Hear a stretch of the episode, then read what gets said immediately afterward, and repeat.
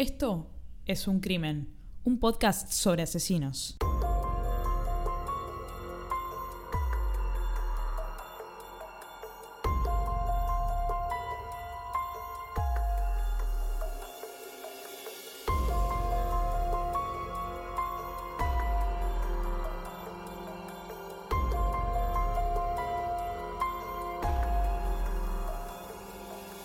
Hola a todos, ¿cómo están?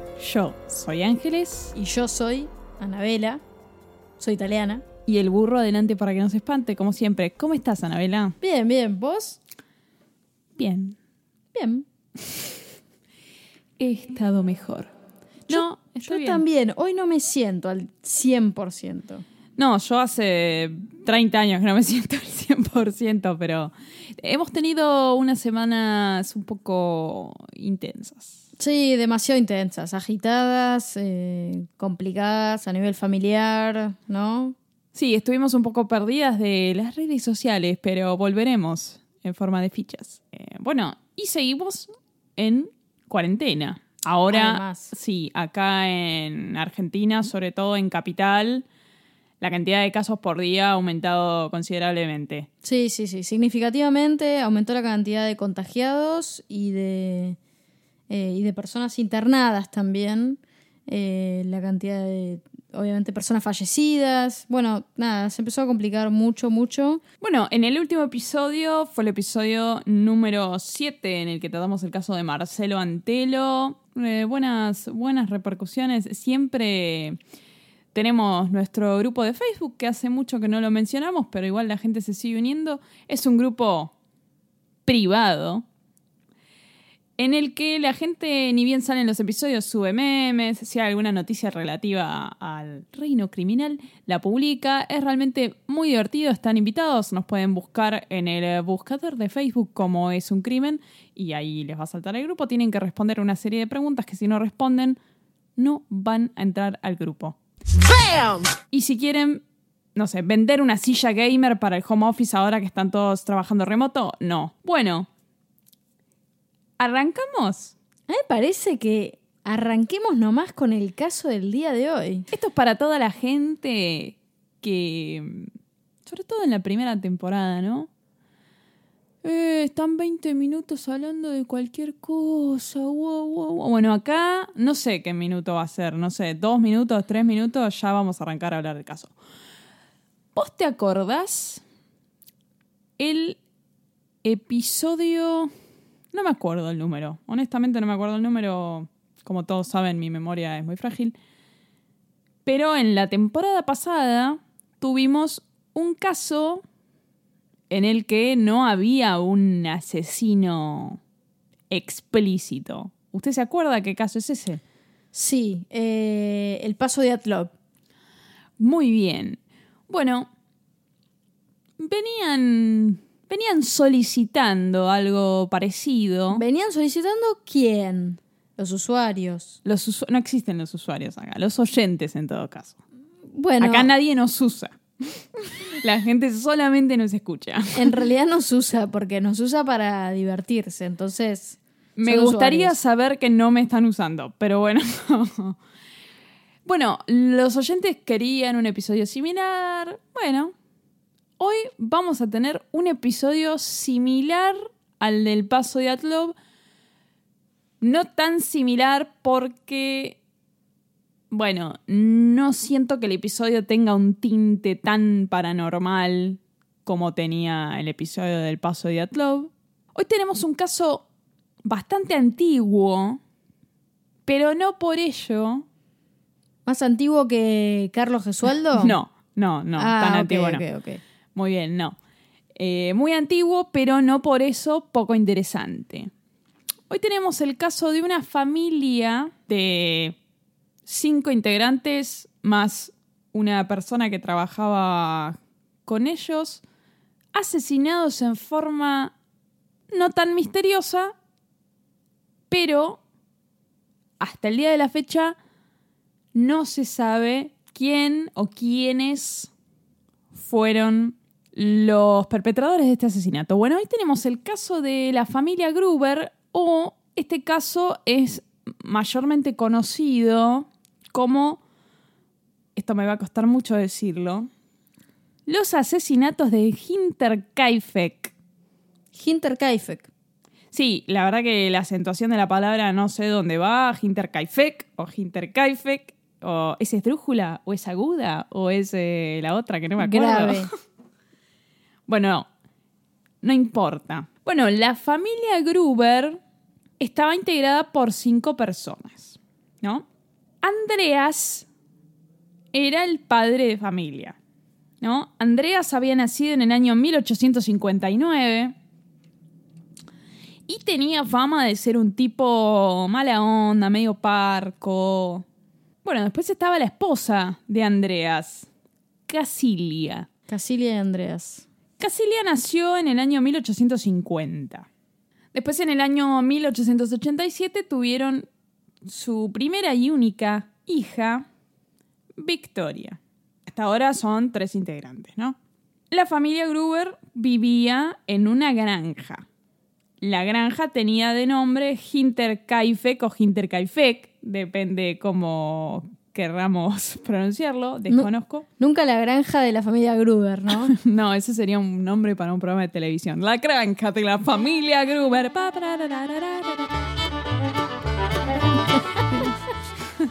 Bueno, esta granja era muy chiquita y la granja estaba ubicada en Alemania, al norte de Múnich, cerca del río Danubio, en, digamos, para decirlo en forma coloquial, la provincia o el estado de Baviera.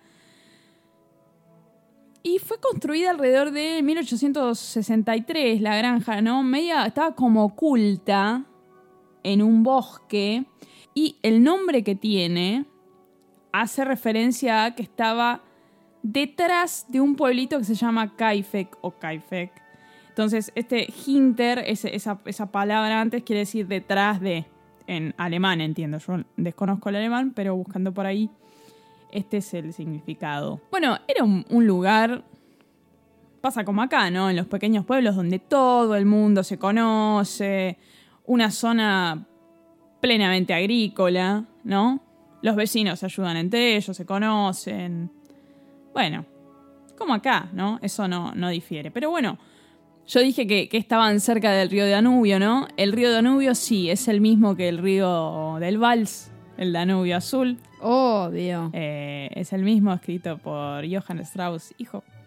Eh, el vals más conocido de la historia. El Danubio es el segundo río más largo de Europa. Ok. El Volga es el primero. Mi vieja, no sé por qué siempre me hablaba de, ay, qué lindo debe ser ir por el Danubio. Yo no sé, en realidad me parece que el Danubio no es navegable. Vos no podés subirte, andar en canoa, o sea, Hacer rafting. me parece que no. Entiendo que al ser tan largo debe haber sectores que son navegables y otros que no. Y Eh, seguramente, pero para, para mí lo más, más lindo de- del Danubio es la cantidad de ciudades que atraviesa de. Europa. Claro, o sea, claro. eso es como, no sé, en mi cabeza, ¿no? Y yo cuando era muy chica fantaseaba mucho y tenía como sueños muy fantasiosos del estilo, quiero un submarino, quiero mi propio submarino, ¿sí? Nunca, nunca pensar en chiquito, no, no, no, no, siempre en grande.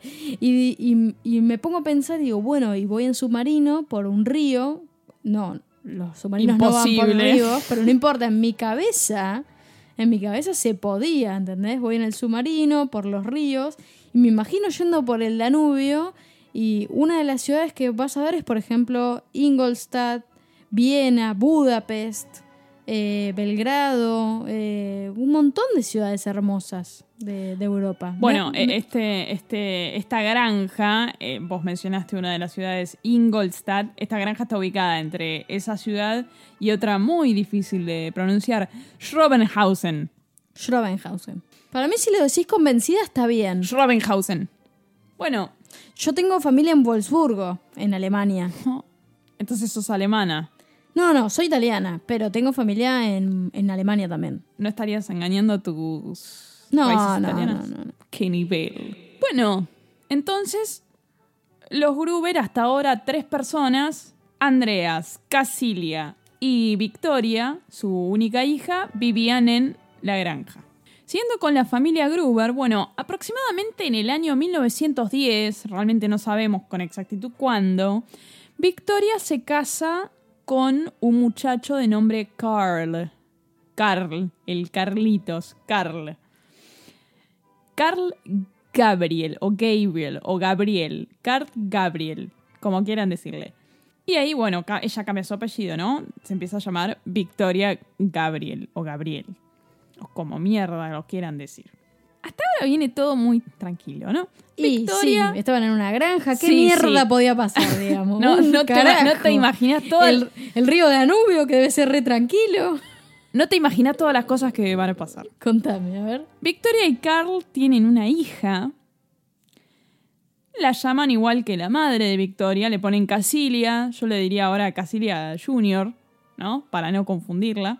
Ahora, aprovechando que tenían una hija, ¿no podían mejorar justamente el nombre? Porque Casilia no es un nombre muy lindo. bueno, pero en general eso lo hacen para homenajear. Es una pelotudez. Bueno, no se lo vas a ir a discutir a Victoria y Carl Gabriel. Me extraña que a vos no te hayan puesto Juan Carla. Casi tú.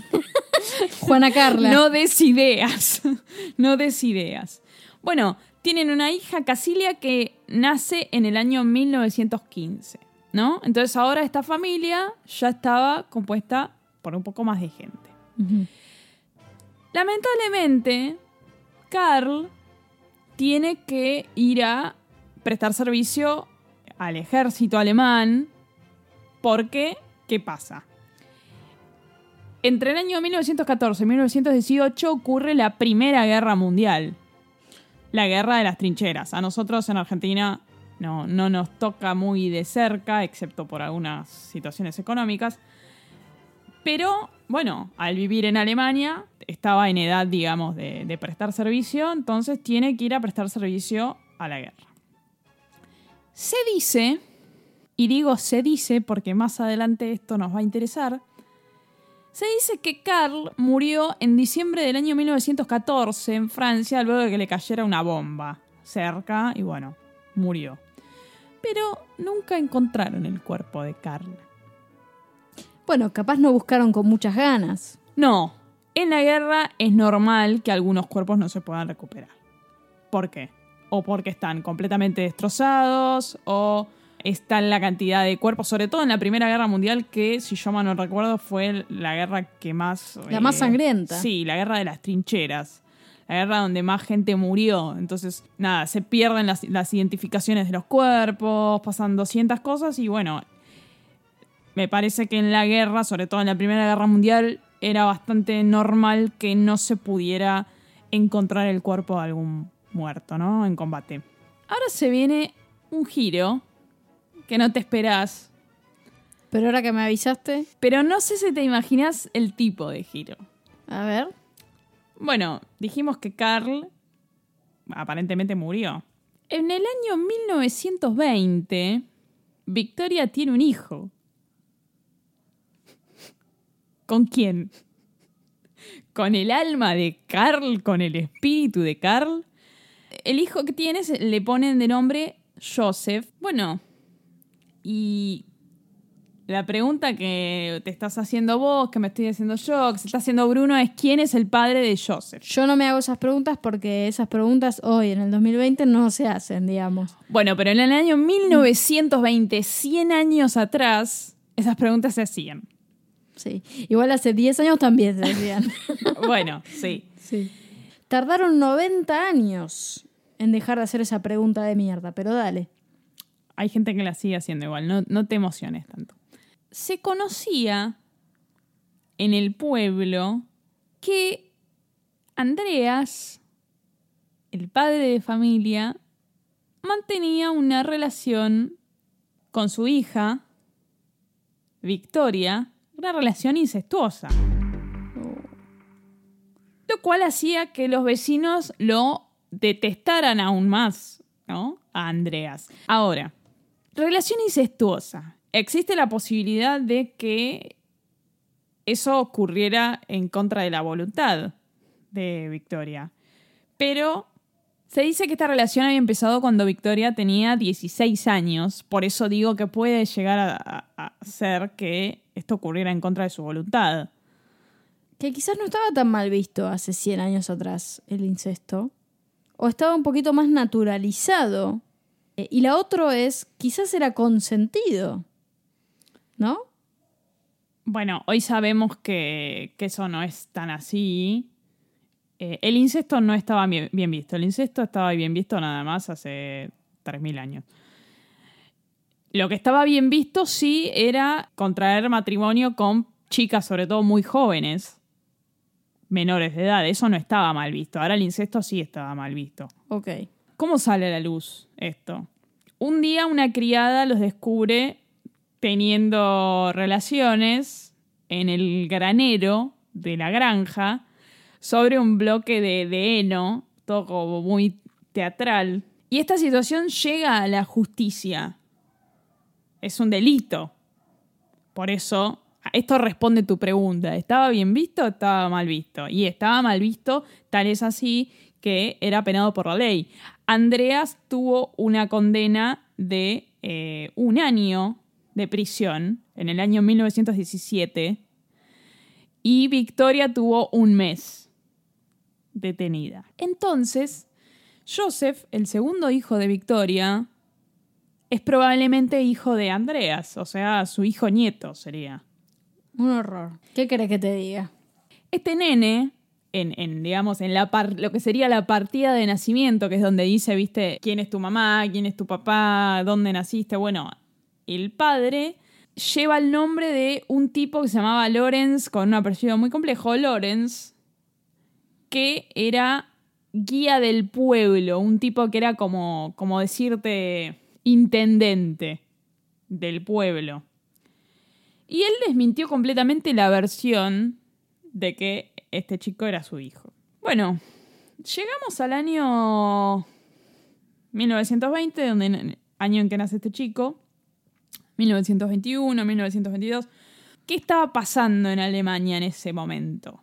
La Primera Guerra Mundial había terminado hace un par de años, ¿no? Se firma lo que se llama el Tratado de Versalles. Lo conozco ese. ¿Querés contar? No, no, no tengo mucha más información que el Tratado de Versalles es básicamente un pacto, ¿no? Es un como un cierre a, a lo que fue la guerra, ¿no? Sí, básicamente es eh, la paz Claro. entre lo que era Alemania y eh, la tri- lo que se llamaba la triple entente, que eran los aliados, o sea, Francia, Gran Bretaña y Rusia. Esos eran los aliados. Claro. Eh, lo que es gracioso, ¿no? Porque en su momento, claro, firmar la paz, el Tratado de Versalles, era eso, ¿no? Para la Primera Guerra Mundial. En nuestra época, ¿cuál es el, el- el pacto, ¿no? De, de paz, si querés? Por ejemplo, Trump saludando al presidente coreano, ¿no? Está bien, pero ahora no hay una guerra declarada. No hay una guerra declarada, pero había una guerra como en potencia, que quién tenía el arma atómica más grande.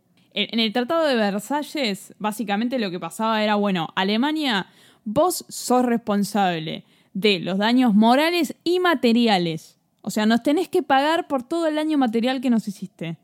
Y además te tenés que desarmar completamente. Es muy gracioso lo del daño material porque creo que en el año 2010 Alemania terminó de pagar por los daños como lo, lo decía el Tratado de Versalles.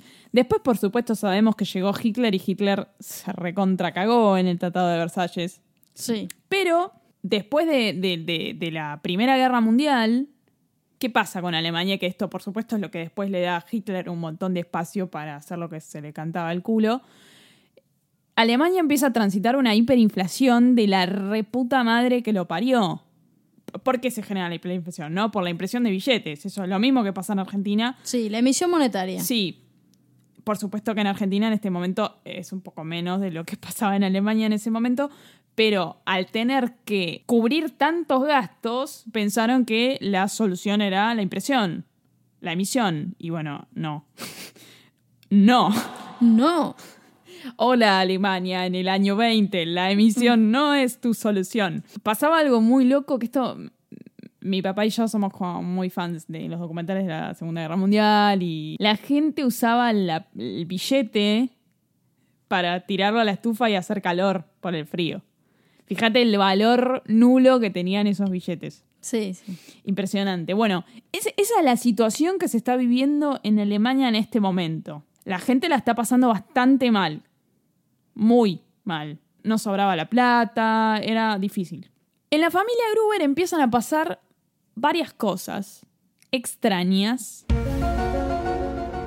La primera que sucede es que en octubre del año 21, una ama de llaves que ellos tenían, una criada, como se dice a veces, que había estado trabajando ahí durante seis meses nada más, renuncia porque dice que escucha voces extrañas en la casa. Muy asustada, la mujer renuncia. ¿Qué será? El fantasma de Carl. No sé. Bueno, ahora empiezan a pasar otras cosas. Marzo del año 1922. Andreas está en la cocina haciéndose, no sé, una tostada. Con mantequilla maní y mermelada. Sí, con, con mendicrim. Una tostada con mendicrim, tuk, tuk, tuk, unta la tostada y, y mira. Y hay un diario. Un diario de Múnich. Y dice, pero. Yo nunca compré este diario. Además ellos estaban lejos. Claro, exacto. Múnich. Estaban como, no sé, 70 kilómetros de Múnich. Claro. Es como que acá me aparezca un diario de Rosario, diga, ¿y esto cómo llegó acá? No, que sea un diario de, de, de cañuelas. De, no sé, Seiza. Sí. Entonces dice, mientras se come la tostada, ¿no? este diario, por ahí se le cayó al cartero. La pregunta que se hizo, me parece, era esta. Quizás el vecino de, de enfrente se suscribió al diario de Múnich. Para tener la tarjeta del diario de Múnich y tener dos por uno en el cine. Sí, la Múnich 365. Bueno, no, la realidad es que nadie se había suscrito a ese diario. no- el diario no tenía nada que hacer ahí. Inexplicable cómo llegó el diario. Sí, Ok. completamente.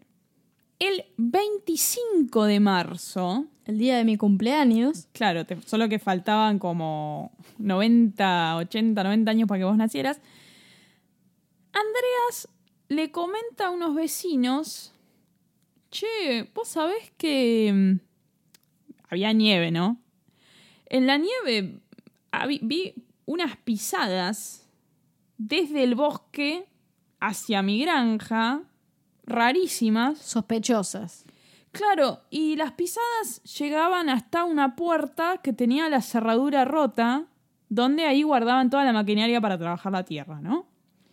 Y se vi esas pisadas ahí y vi pisadas que ingresaban, pero no pisadas que salieran. Raro. Vale aclarar que él no, no mencionó estas cosas ni, a la policía ni a nada, solo a, sus vecinos. Por eso hoy lo sabemos. Otras cosas raras que pasaron esos días, se perdían juegos de llaves.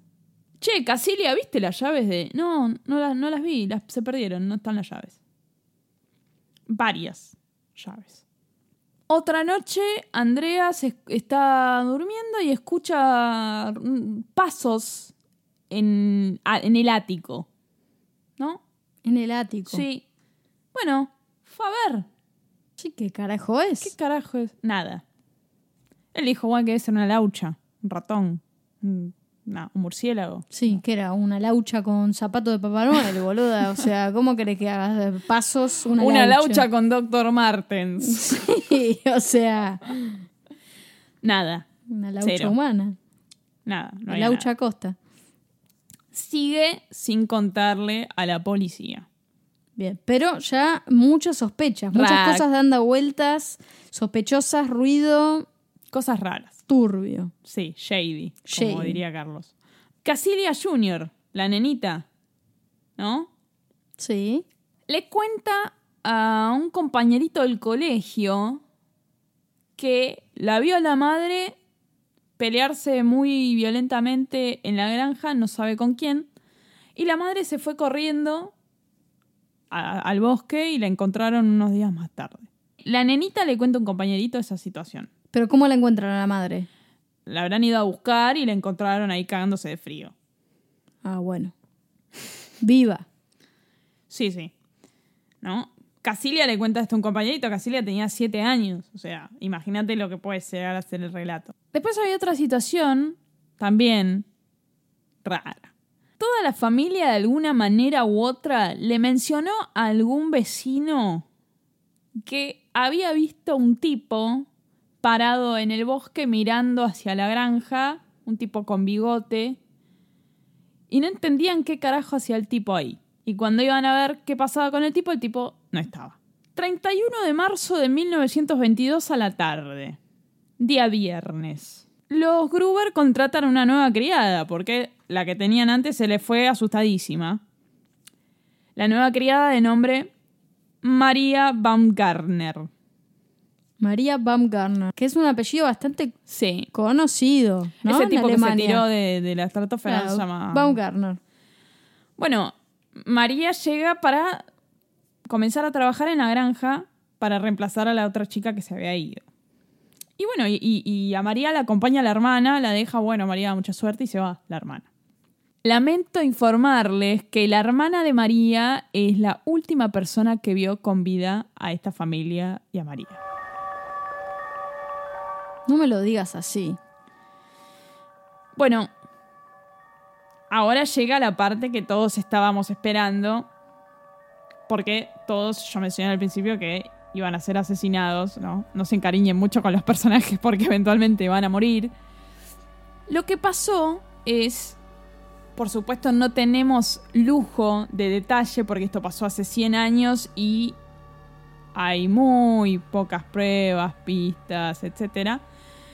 Pero según lo que se pudo reconstruir, de alguna manera, el asesino, los asesinos, la asesina, las asesinas, quien haya sido, fue atrayendo uno por uno a estos integrantes de la familia hacia el granero. No a todos, pero ese fue el intento, atraer uno por uno. Entraba uno. ¿Quién fue la primera en entrar? Victoria. Esto fue a la noche del 31 de marzo de 1922 y se cree que llamó la atención de esta gente de alguna manera. Entonces, primero entra Victoria y ¿cuál es el arma homicida para todos los integrantes de esta familia? Un pico. Un pico para, para hielo. No, viste que tenés el pico y la pala, bueno, el pico. Ah, No sé, el pico, que es un. tiene un mango de madera y como una T arriba puntiaguda. sí, sí, me da un, ya me da escalofrío Un solo pico. pensarlo. Sí. Bueno, la primera en ser atacada fue Victoria. Y voy a mencionar algo que puede ser interesante. Victoria es la que más daño recibió. Además de ser golpeada con el pico, que me parece que es suficiente, fue estrangulada. No alcanzó que la tuvieron que estrangular. No, parecía que no alcanzaba. ¿Quién fue la segunda persona en entrar al granero y perder la vida? Casilia, la madre de Victoria. Después de Casilia, entra Andreas, el padre. También. Después de Andreas, entra Casilia, la nena. Y también el asesino, o, quien fuera que haya sido, la mata con el pico. ¿Qué pasa? Nos quedan dos personas. Joseph, el nenito de dos años, y María, la criada. Bueno, Joseph estaba durmiendo en su cunita y ahí fue donde lo mataron. O sea, el asesino una vez que mata a esta gente en el, granero, va adentro de la casa, va primero a asesinar a María, la criada, y después va a asesinar al nenito. A los que mató en el granero, los apiló y los cubrió con heno.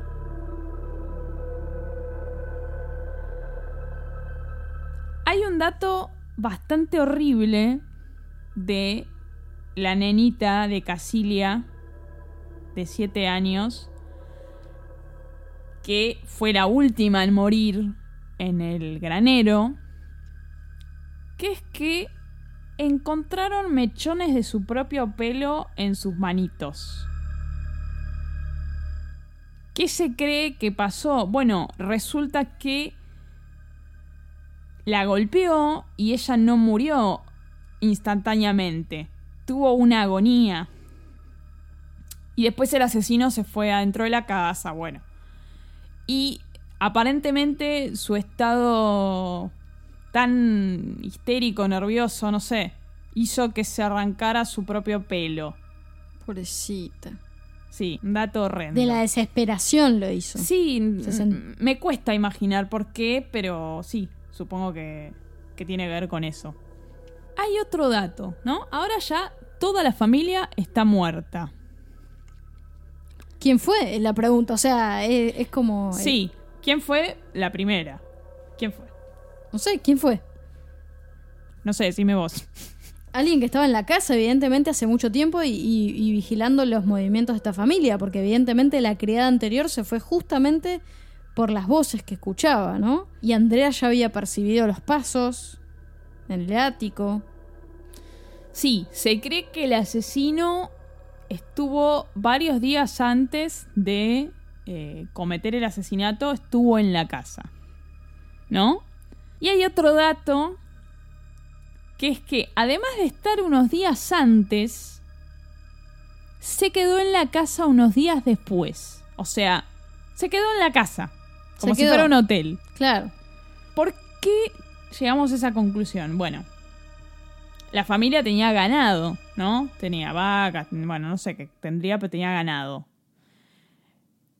El ganado pasaron días, pasaron cuatro días hasta que la policía encontró los cuerpos, ¿no? Ahora voy a hablar un poco de qué pasó en esos días, pero pasaron cuatro días.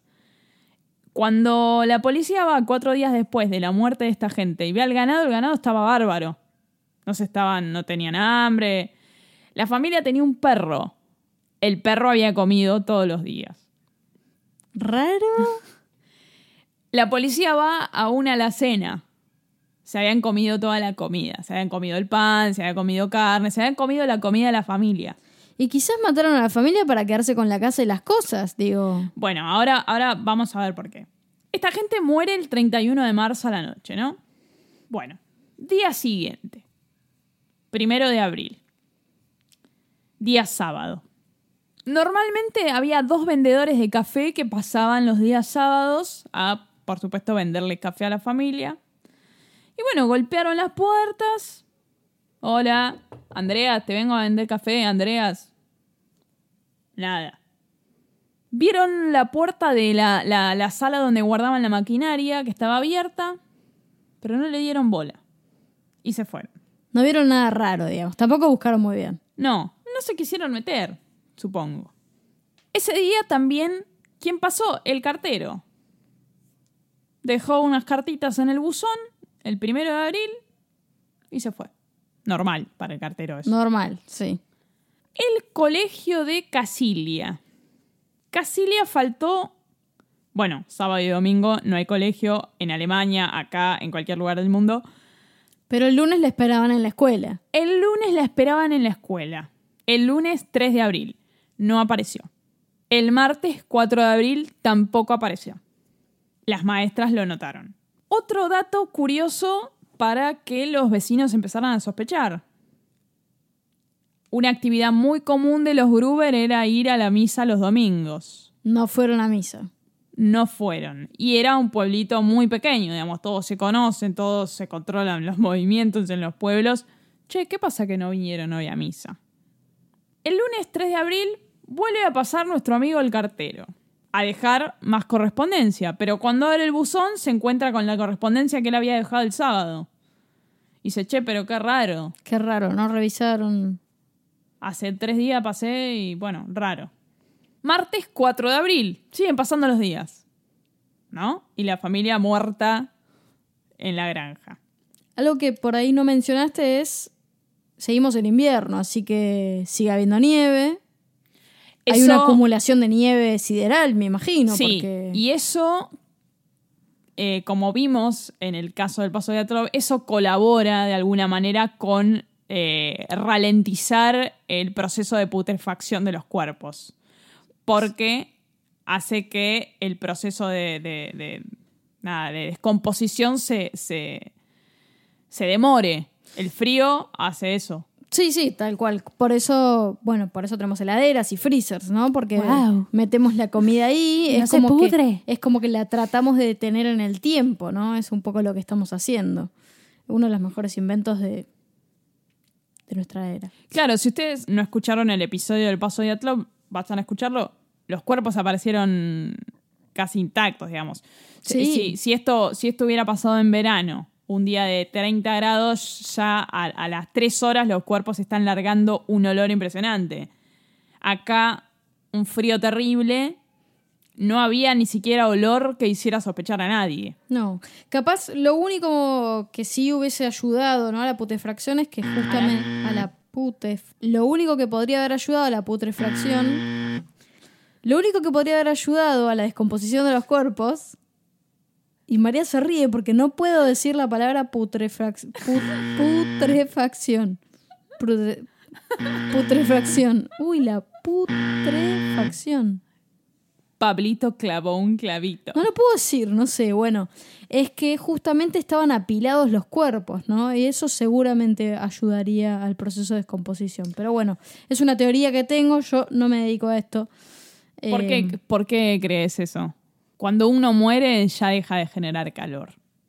No sé, no sé, tengo una teoría, pero no la puedo demostrar. Bueno, entonces tu teoría es como el terraplanismo, Ana. Anda a cagar. Bueno, déjame decirte además que seguramente llamó la atención el hecho de que se acumulara tanta nieve en la puerta, ¿no? En, en alrededor de la casa. Son, son, son señales de que algo raro pasa. Puede ser. Bueno, martes 4 de abril. Llega un mecánico a la granja que había quedado con Andreas de ir a arreglar una máquina.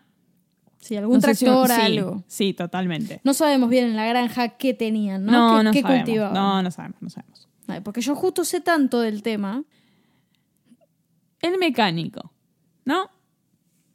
Dice, bueno, llegué a la granja, nadie. Estaban los animalitos de la granja haciendo ruido. El perro de la familia estaba ladrando en el granero. Cuando se fue, el perro estaba ladrando afuera, estaba atado afuera. Mientras tanto, él dijo, bueno, voy a esperar una hora a ver si vuelve esta gente. ¿No? Por ahí salieron a hacer un trámite, a la FIP. Sí. Vamos a esperar. No esperó, entonces dijo, ah, sí, me voy a poner a laburar. Y se puso a arreglar el tractor. Y estuvo más o menos cuatro horas y media arreglando el tractor. Este, este hombre. Divino. Y encima no lo cobró. que Bueno, pero en esa época es así. Sí, tal cual, tal cual. Bueno, y como dije, cuando se fue, el perro que estaba dentro del granero ladrando estaba atado afuera. El mecánico me imagino que habría estado en la de él ahí arreglando el- completamente ensimismado. Y de repente el perro estaba afuera. Bueno, el, el mecánico vuelve al pueblo, ¿no? Y comenta, che, vos sabés que fui a, a la granja Hinterkaifeck y me llamó la atención que no había nadie. Eh, La granja estaba como... Nada, Aquí no pasaba nada. nada, no había nadie. ¿Te acuerdas que yo hace un rato mencioné a un tal Lorenz, que era como el intendente? Sí. Bueno, Lorenz se entera de esto y más o menos a las tres y pico de la tarde de ese 4 de abril, Lorenz, no me preguntes por qué, manda a sus hijos de 16 y 9 años a ver si encontraban a alguien en la granja. Para que le hagan una gauchada, digamos. Che, ya que Sí, estás. claro, por ¿por ahí, vas a revisar? por ahí los pibes estaban hinchando las bolas y ¿por qué no van a la granja eh? y se fijan si hay alguien y se dejan de hinchar No las me, bolas? no me parece tan raro en esa época. Los chicos vuelven y le dicen a Lorenz, nada, cero. No hay nada. Nada, no. Nada. Bueno. Entonces Lorenz dice, acá hay gato encerrado. Y va a la granja con otras dos personas, otros dos hombres que no se sabe quiénes eran, seguramente serían algún tipo de integrante de la fuerza policial o algo de eso. Y lo primero que hacen es entrar al granero donde se encuentran con los cuerpos de Andreas, de Casilia, de Victoria y de la nenita. Después, por supuesto, fueron a la casa y se encontraron con los cuerpos de María, la criada, y del nenito Joseph. Cuatro días ¿eh? para encontrar los cuerpos. Cuatro días. La policía comienza a investigar. Queda a cargo este asesinato, digamos, de la policía de Múnich. Y al día siguiente del hallazgo de los cuerpos se hace la autopsia en el granero. No se encontró el arma homicida, o sea, el pico, ellos llegan a la conclusión de que un pico había sido el arma homicida, no se encuentra en la granja por ahora. Llegan a la conclusión de esto que yo te contaba de la nena, lo de los mechones de pelo, y hacen algo muy interesante que es deciden enviar los cráneos de las víctimas a Múnich para que los revise una clarividente. A ver si los cráneos le podían comunicar algún tipo de información sobre lo que había pasado. ¿Pero qué clase de falopa es esta? Además, tipo, los cráneos nada más. Mm, sí, no sé cómo funciona la clarividencia, pero entiendo que si ella podía, esta persona podía tocar el, el cráneo, podía recibir algún tipo de datos sobre lo que había pasado. No lo sé, Rick. Parece, falso. Acá viene algo que vos mencionaste hace un rato, que es, ¿cuál es el motivo de este asesinato? ¿Vos tenés alguna hipótesis? Y yo tiré la, la que te dije antes, ¿no? Eh, se querían quedar con la casa, se querían quedar con la granja, se querían quedar con sus cosas. Evidentemente era una casa muy linda, una granja muy linda, con tractores. Ese es uno de los motivos que se me ocurre, es el más inocente. El segundo, me imagino, y tiene que ver con el incesto, ¿no? Con, con una, una especie de venganza moral, ¿no? Tipo, ¿cómo te atreves a hacer esto, pedazo de sorete? ¿Cómo te atreves? Claro, voy a matar a toda tu, tu familia por, porque sos un enfermo, básicamente. Esa es la segunda motivación. Y la tercera que tengo, ah no, hoy estoy reconspirativa. y la tercera que tengo es que Carl, que El supuesta- fallecido en la guerra. el supuestamente fallecido en la guerra, del cual no se encontró el cuerpo, quiso vengar, ¿sí? Porque le tocó a la mujer, básicamente. ¿eh? Me parece que no le gustó un carajo el tema del incesto. ¿eh? Y quiso matar a toda la familia. Bueno, Estuve bastante creativa. sí. Y ojo que fui por la primera, que para mí es la más inocente, porque siempre hay que, hay que pensar lo mejor de las personas. Voy uno a una con tus hipótesis. A ver. La hipótesis del robo. Por supuesto, no, la policía estaba más perdida que. eh, Turco en la neverina. Imagínate, se encontraron con todo ese quilombo en un lugar donde no pasaba nada. Más perdida que Anabel en el Danubio. ¿A qué te hace acordar este caso, más allá del paso de Atroba? ¿Qué otro caso? Por, por época, por, por entorno. Tiene, tiene un tinte muy similar a otro caso. A mí me hace acordar al de la nena esta. A mí me hace acordar al de, al de Mateocho, que pasó en Haciendas. Sí, tenés razón. La, sí. la policía llega y se encuentra con una carnicería. Bueno, ahí, ahí sí supimos quién fue. Había como una trama económica. Sí, No, cual. no había cómo, había una trama económica. Pero acá lamento decirte que no es el caso. ¿Por qué? La policía encuentra muy rápidamente una gran suma de dinero en la casa. O sea, robo no fue porque si no habría que ser muy pelotudo para no llevarse esa guita. Totalmente. Y no se habían robado nada, ¿entendés? Nada. Ni la Play, ni un televisor, no, no. No se habían robado nada. ok. Vamos con la hipótesis de Carl. Ojo, eh. Esa es la tercera. Te faltó la segunda que tiene que ver con alguien, algún tipo de venganza moral, ¿no? De alguien del pueblo, quiso acabar con esta familia incestuosa. Esa hipótesis no se baraja. Pero podría ser, ¿eh? Guardiola. Podría ser, podría ser. Yo ahora estoy cotejando, digamos, tus hipótesis con las que surgieron en el caso. La hipótesis de Carl, que a vos muy bien se te ocurrió, ¿no? La tercera, sí. Eh, se corrió un rumor de que Carl se cambió la identidad con otro soldado muerto en la guerra y volvió justamente buscando venganza porque la que era su, su esposa tuvo un hijo con, con, el- con su propio padre. Ahora, si esto fuera así, Carl, ¿cómo se enteró? O sea, ¿cómo se enteró? Yo Porque entiendo- no había WhatsApp. No, nosotros dijimos que él había muerto en 1914, ¿no? En teoría.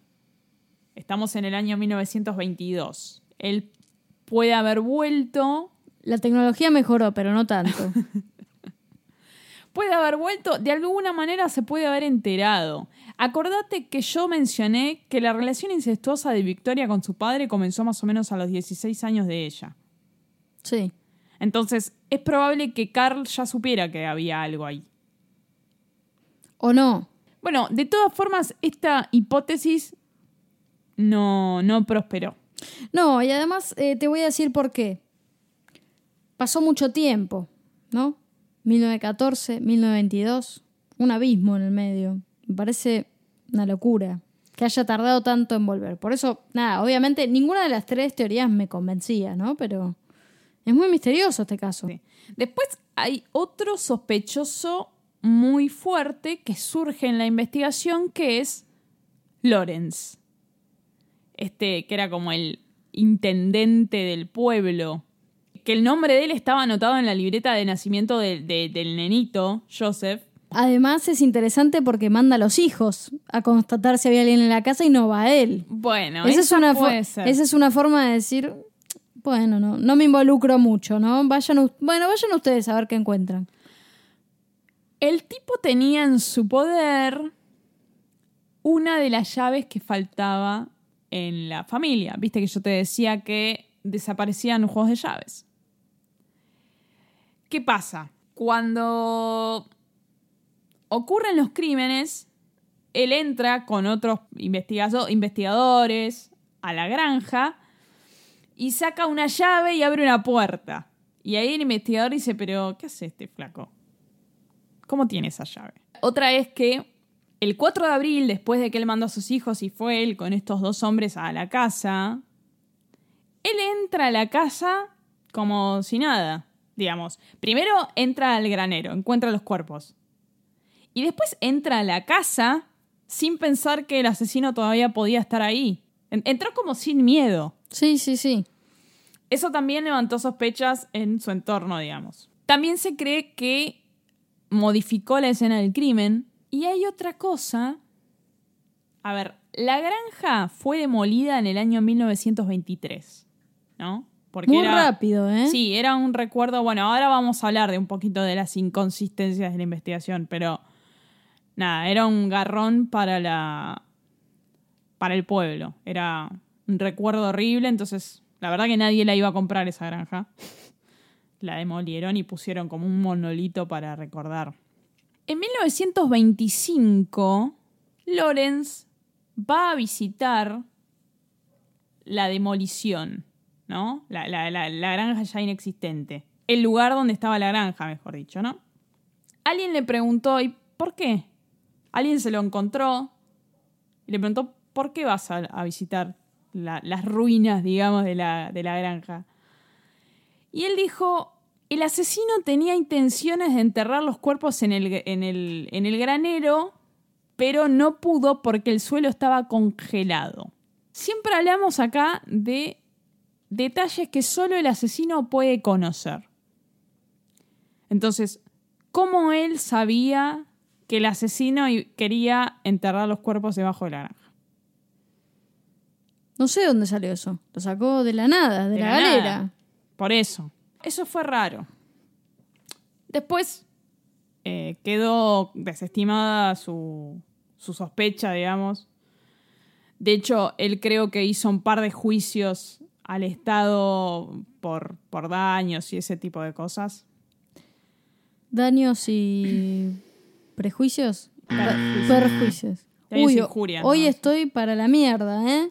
Bueno, La realidad es que no tenemos al culpable ni en 1922 ni en el 2020.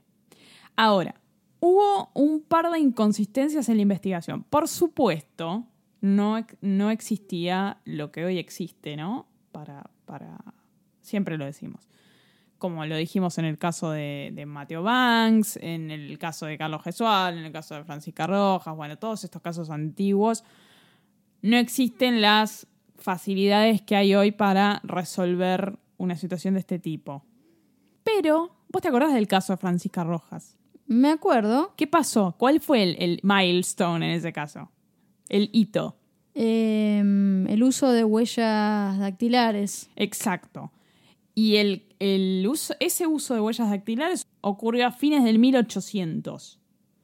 O sea que para 1922 ya estaba disponible. Ya las teníamos. ¿Qué pasó? No recolectaron huellas dactilares de la granja. ¿Por? No sé si fue a, o a propósito o fue una negligencia o qué. La noche del crimen, una persona, un, un- artesano, pasó por la granja y vio que eh, salía humo de la chimenea.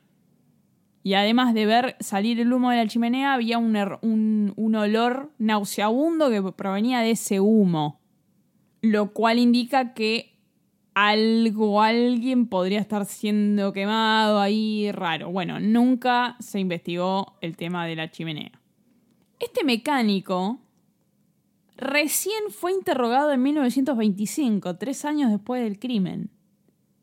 Rarísimo, siendo que él estaba ahí. Rarísimo. A la familia la enterraron el 8 de abril. Ocho días después del asesinato, cuatro días después del el hallazgo de los cuerpos. En el año 55 se cierra la investigación, sin culpables. Y en el año 86, aún con la investigación cerrada, se hicieron algunos interrogatorios más. En total, en toda la investigación, se entrevistaron a más de 100 personas. Pero no se pudo llegar a nada. Nunca. ¿Te acuerdas que yo te mencioné los cráneos de las víctimas? Me acuerdo, me acuerdo. ¿Qué había pasado con los cráneos? Y se lo llevaron a la, a la clarevidente, ¿no? Para ver si qué le podía llegar a decir esos cráneos de lo que pasó. Sí, se lo llevaron a Múnich. Bueno, lamentablemente los cráneos se destruyeron en un bombardeo en la Segunda Guerra Mundial. Entonces, ni siquiera hoy en día podemos agarrar los cráneos y hacerle un estudio, no sé, pues se perdieron. Claro, quedó muy poca evidencia prácticamente. Después está este tema de que el asesino estuvo en la granja días después. Acá hay algo interesante. ¿Vos te acordás que me dijiste, no, se acumulaba nieve y no sé qué? No se acumulaba nada. Porque había una persona que todavía estaba viviendo ahí. Y se ocupaba de mantener todo como si todavía la familia viviera Claro. Alimentaba al ganado, alimentaba al perro, lo, lo sacaba afuera, Limpiaba el porche. claro, sacaba la nieve acumulada del, del- del piso, de las máquinas, salía humo de la chimenea, no se veía detenida la granja. Ok.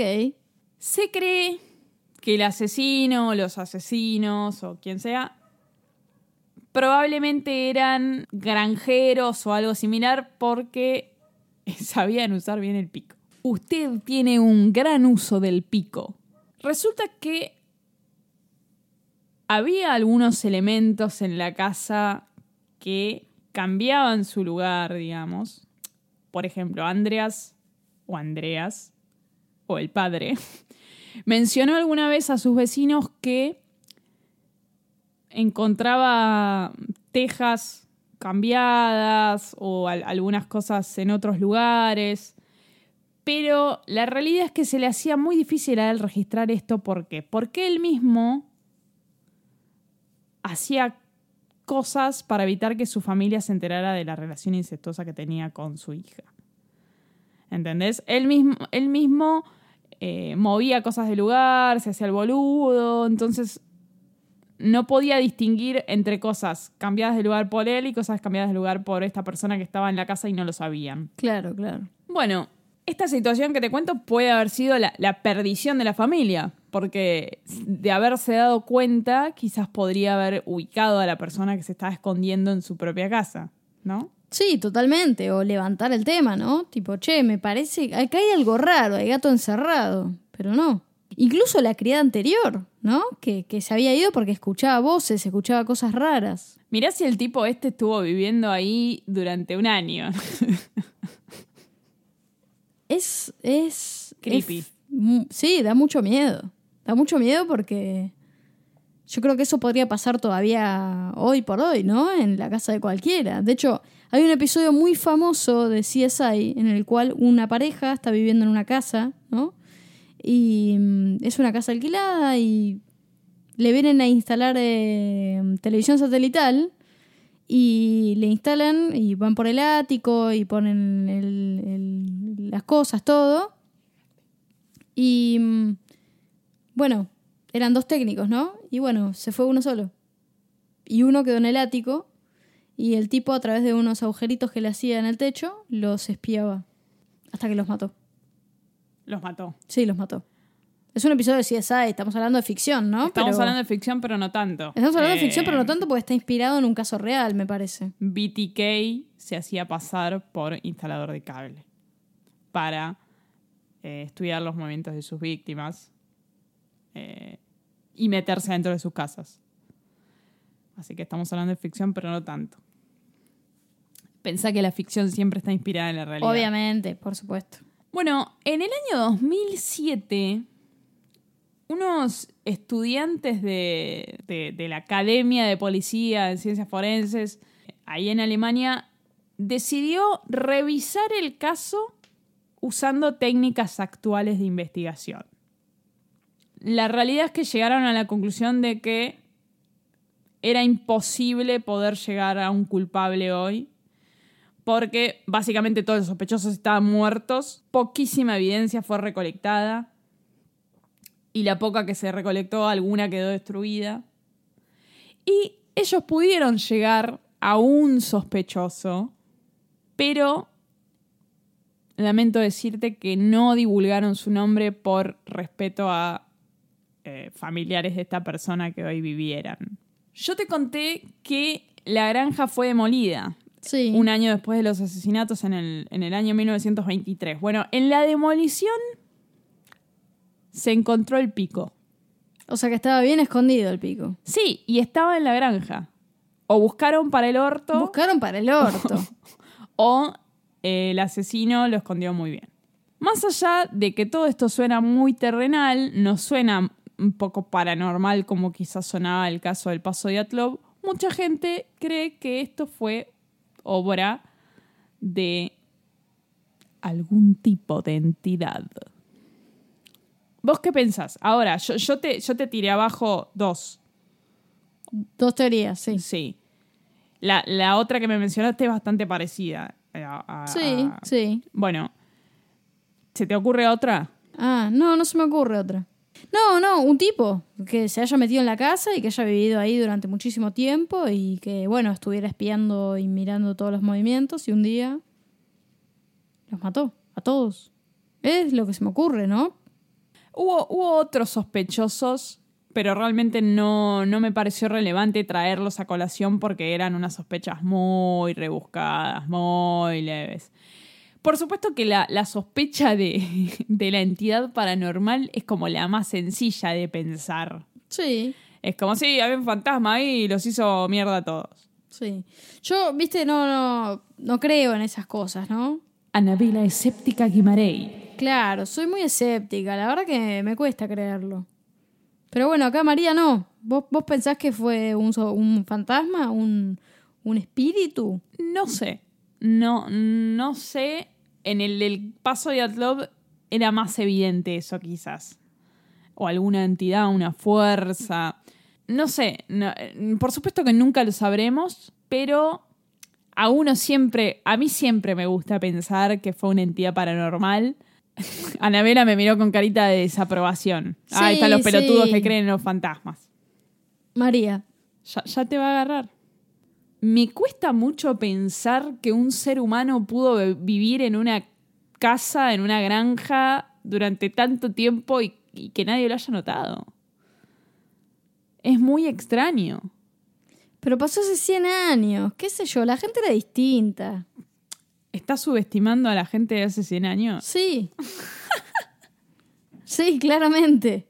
No sé, hay como muchas sospechas, ¿no? La criada anterior que escuchaba voces, el tipo este que había escuchado como unos pasos, pensó que era una laucha. Bueno, el- eh, ¿No? en, en el pueblo se lo, lo primero que se creyó es que la casa estaba embrujada.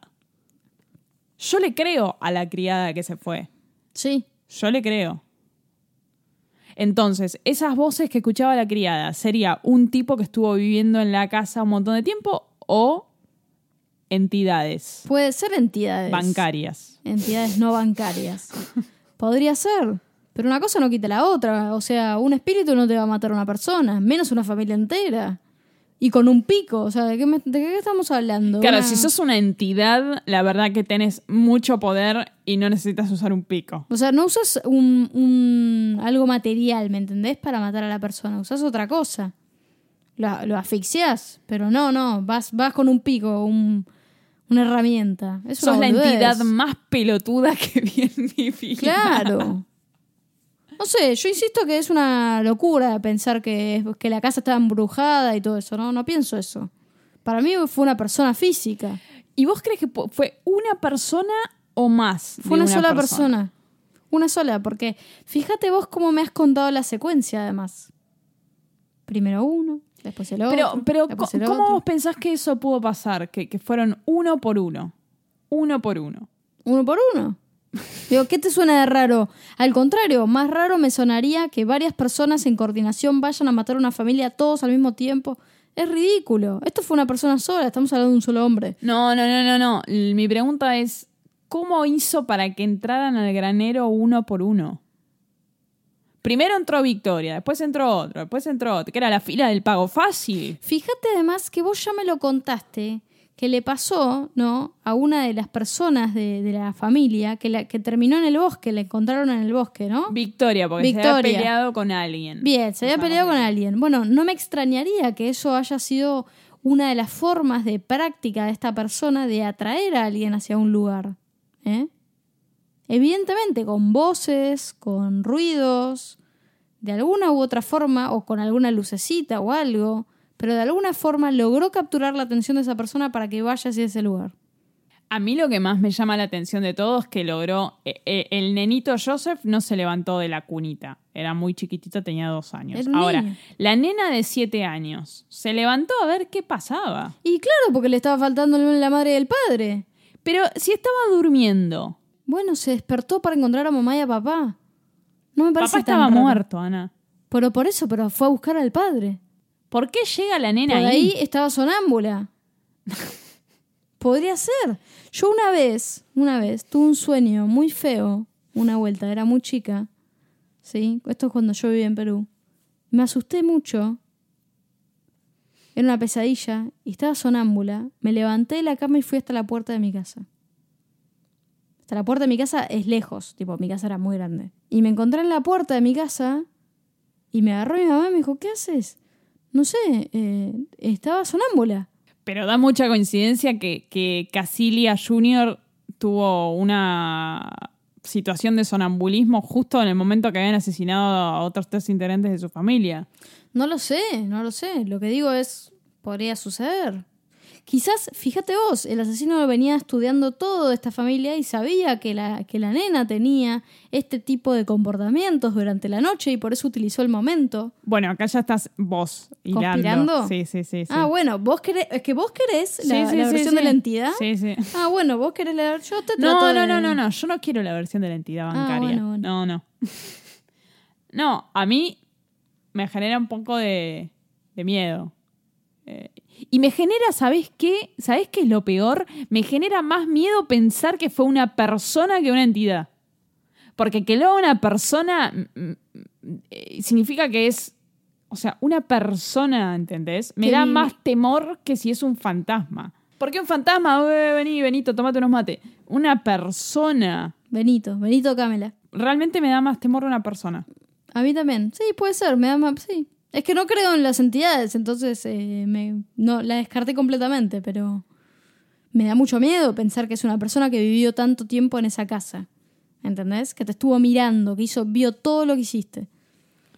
Y aprovechó el momento indicado y ¡pum!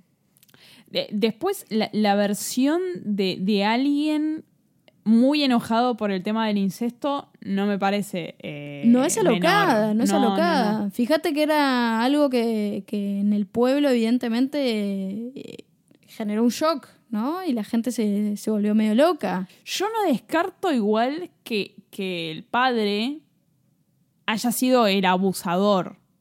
No, no, no, no. No lo descarto. No, me parece además lo más lógico. Sí. Es lo más lógico. Dudo que ella haya accedido a tener una relación consensuada con el padre. Me olvidé de mencionar algo que lo voy a mencionar ahora, que es las edades de cada uno al momento de morir. Algunos, algunos los mencioné, otros no. Andreas tenía 63 años al momento de morir. Casilia, la esposa, tenía 72. Victoria tenía 35. Casilia, la nena, tenía 7. Joseph tenía 2. Y María, la criada, aparentemente tenía alrededor de los 30 años también. Bueno, este ha sido el caso de los asesinatos de Hinterkaifeck, o como le quieran decir.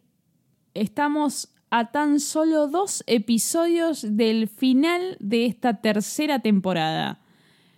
Nos queda el próximo episodio y luego el episodio número 10 en el que hablaremos junto a Germán, como siempre, sobre el caso de Nair Galarza. Estoy muy emocionada por ese episodio. Eh, estoy muy emocionada también por todo el trabajo que me va a dar. Porque de ese, de ese caso hay para tirar al techo. Hay tanta tela para cortar. No, y tanta información. eh, ¿Algo más para comentar? ¿No? Y bueno, nos vamos a ver la próxima en el episodio número 9. Y ya prepara el papel picado porque se viene el último episodio. Nos vemos. Nos vemos. Hasta el próximo episodio. Seguinos en Twitter y en Instagram para ver más contenido.